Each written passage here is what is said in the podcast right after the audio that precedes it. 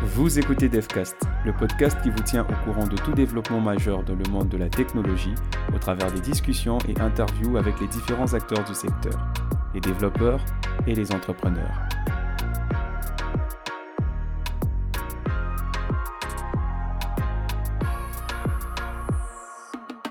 Salut, c'est Bernard NG de DevCast. Quand l'on devient développeur, il y a la pratique qui devient très importante. Parce qu'en fait, on ne peut pas développer cette compétence si on ne pratique pas. Et il faut vraiment beaucoup de pratique pour pouvoir comprendre parfois certains bugs, pour pouvoir anticiper certains dysfonctionnements dans une application ou dans le projet sur lequel on est en train de travailler.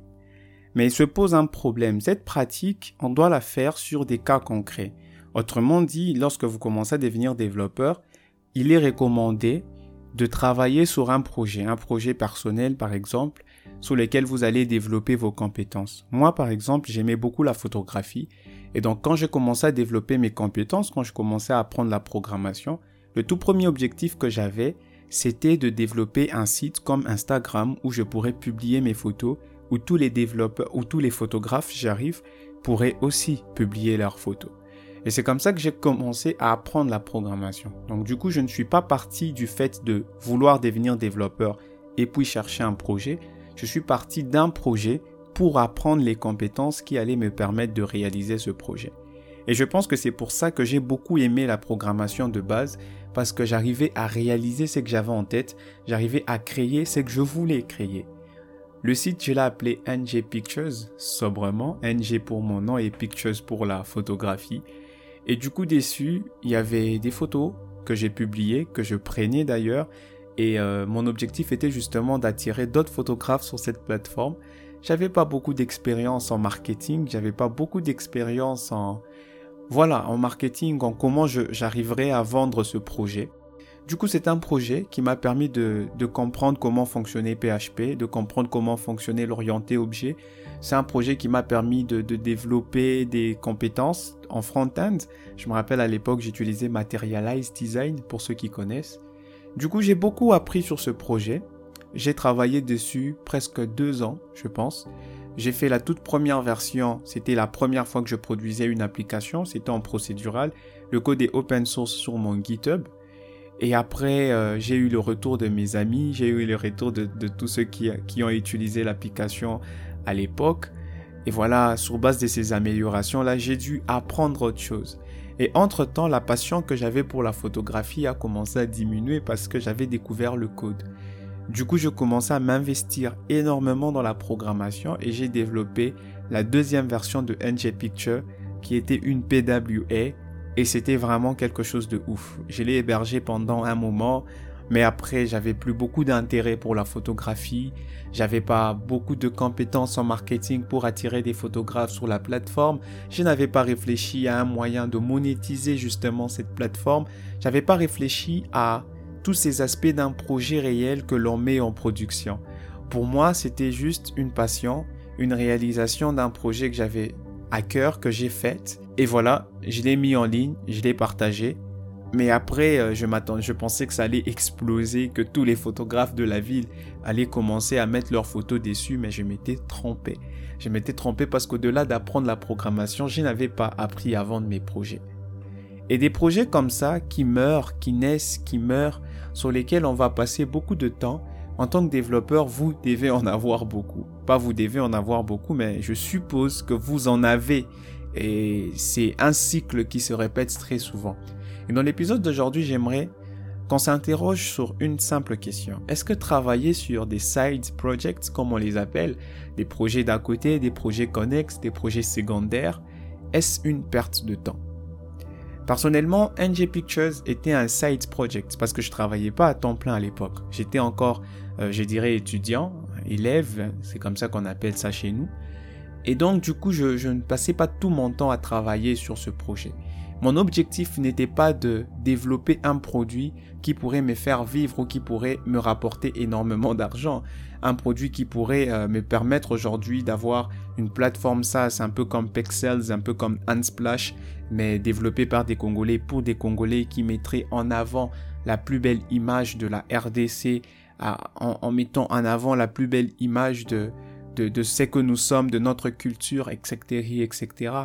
Parce qu'à l'époque, quand vous tapiez, même aujourd'hui, je pense, quand vous tapez euh, Congo RDC photo, vous tombez sur des photos de guerre, vous tombez sur des photos de la pauvreté, vous tombez sur une image assez caricaturale de qui nous sommes, vous tombez sur une image qui ne représente pas forcément une euh, grande partie de la réalité. C'est vrai qu'avec les guerres, avec tout ce qui se passe à l'Est par exemple, nous sommes touchés en très grande partie. Mais est-ce qu'il n'y a que ça qu'on a à présenter lorsqu'on parle de la RDC Et du coup, ce projet, ce side project qui m'a affecté personnellement, était ce projet sur lequel je voulais mettre en avant la photographie congolaise au travers les différents photographes. Et je ne sais pas pourquoi j'avais pensé que ça pourrait être un concurrent d'Instagram. Mais vous voyez, on est débutant, on, rêve grand. Et lorsqu'on commence à réfléchir, aujourd'hui, avec du recul, je me rends compte que NG Pictures n'était pas forcément une perte de temps pour moi, mais c'était un projet sur lequel j'ai développé mes compétences. Mais en termes de, projet, en termes de rentabilité, le projet était vraiment très mal défini. Un side project devient une perte de temps si vous n'avez pas pris le temps de définir ses objectifs, si vous n'avez pas pris le temps de travailler sur la monétisation de cette application, de ce projet.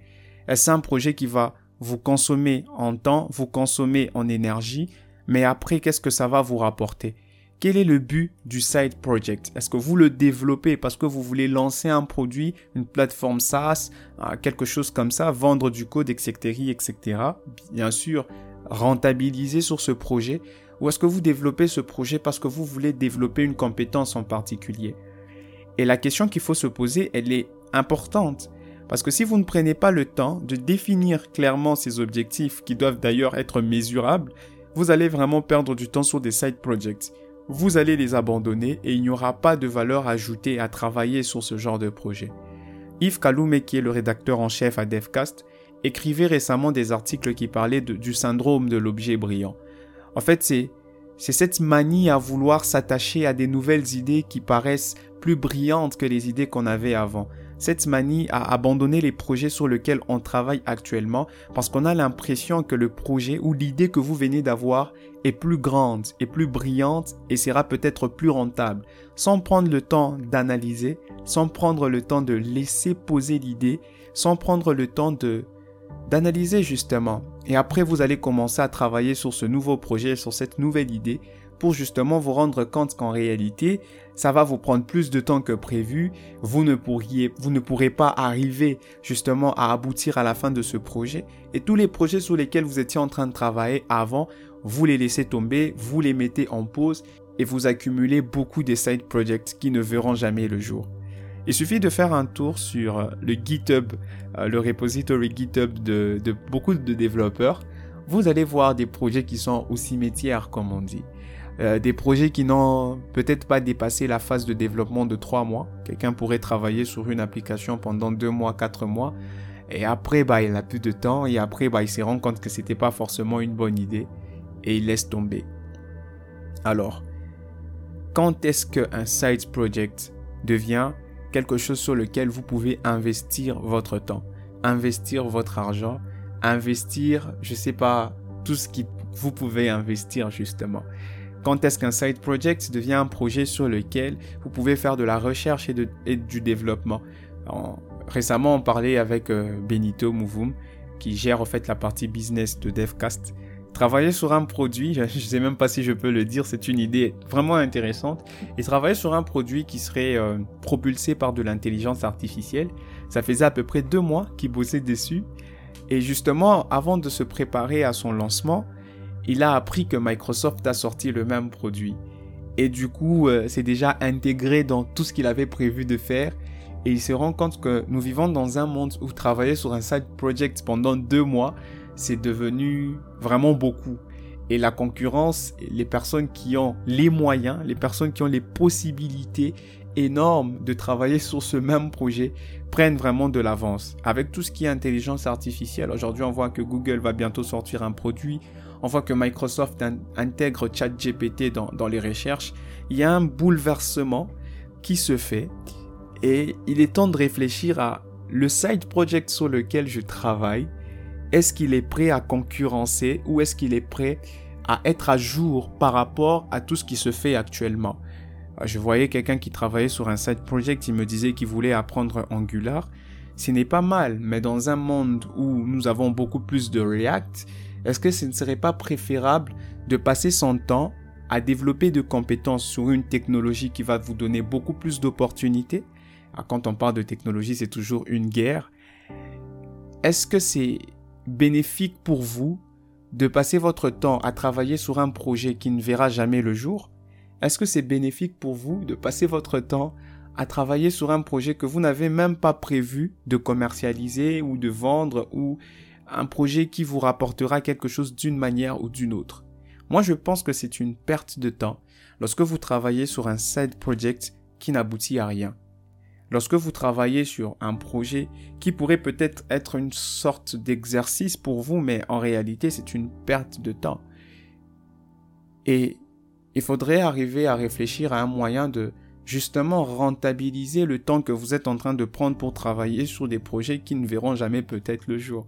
Je me rappelle que dans l'épisode de podcast où je parlais de s'améliorer en tant que dev, je disais justement que c'est aussi avoir conscience qu'on pourrait travailler sur des projets qui ne verront jamais peut-être le jour.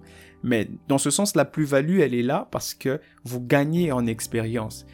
La plus-value, elle est là parce qu'après, vous allez travailler sur le projet d'un client qui va peut-être demander du code que vous avez déjà écrit sur des side projects. Ça m'arrive très souvent. Actuellement, je m'intéresse un peu à, tout ce qui est euh, Twig Component pour ceux qui font du Symfony. Et je me rends compte que sur chaque projet, quand je travaille, j'utilise le même template pour l'administration. Je me dis, je peux avoir un side project où justement je crée mon template qui est basé sur ce template HTML qui pourrait être facilement intégré à des projets Symfony. Plutôt que j'aille à copier-coller à chaque fois, je crée une librairie. Ces genres de side projects, ce sont des side projects effectivement, mais ces side projects ont une plus-value sur le travail que je fais. Pourquoi? Parce que quotidiennement, je pourrais toujours utiliser le code source que j'ai euh, déjà écrit sur des nouveaux projets. Euh, si vous faites un tour sur le, euh, le GitHub de Devcast, vous allez voir qu'on a publié une structure d'un projet Symfony en Domain Driven Design. Depuis un moment, c'est la structure que j'utilise sur le projet. J'avais du mal à chaque fois recommencer un projet manuellement, restructurer manuellement, faire tout ce processus manuellement.